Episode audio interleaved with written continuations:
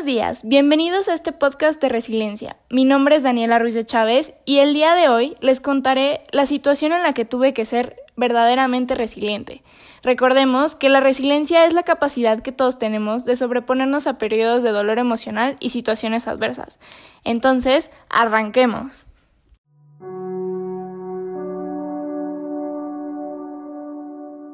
Días, bienvenidos a este podcast de resiliencia. Mi nombre es Daniela Ruiz de Chávez y el día de hoy les contaré la situación en la que tuve que ser verdaderamente resiliente.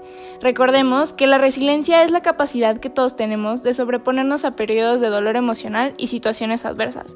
Entonces, arranquemos.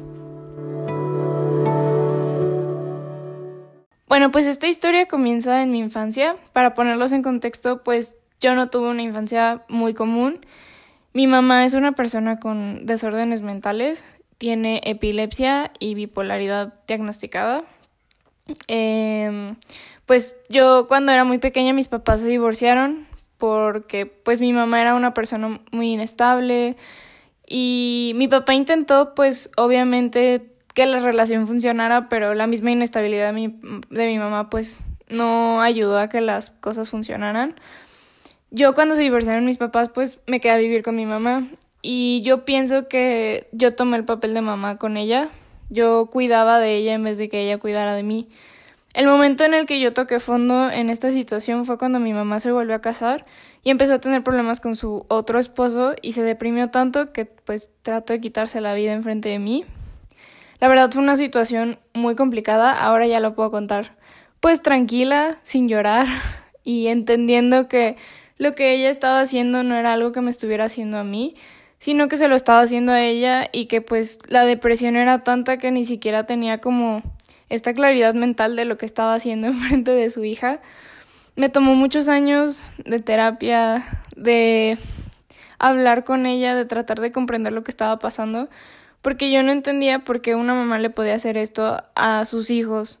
Porque esto pasó una tarde que pues yo estaba con mi, mi mamá y mi hermano y me acuerdo que mi mamá me empezó a decir que pues este se sentía súper mal, que ya no podía con la vida. Yo tenía ocho años y me acuerdo que estaba tratando de pues calmarla, de, de, de hacerla reaccionar, ¿no? De que, oye, está bien, esto va a pasar, tú tranquila, no estás sola, te amamos, bla, bla, bla. Y nada de eso funcionó.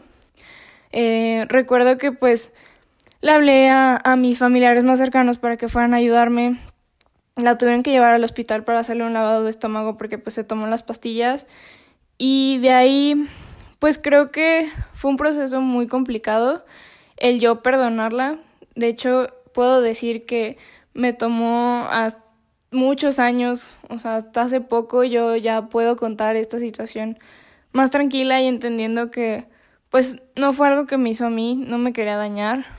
Y esto es muy importante. Creo que me da la habilidad de entender que las personas no nos hacen cosas, sino que se las hacen ellas mismas y muchas veces no miden eh, pues hasta dónde pueden llegar sus consecuencias, hasta dónde pueden lastimar. Eh, esto me dio demasiada resiliencia y demasiada habilidad para adaptarme, ¿no? O sea que de lo peor supe sacar lo mejor.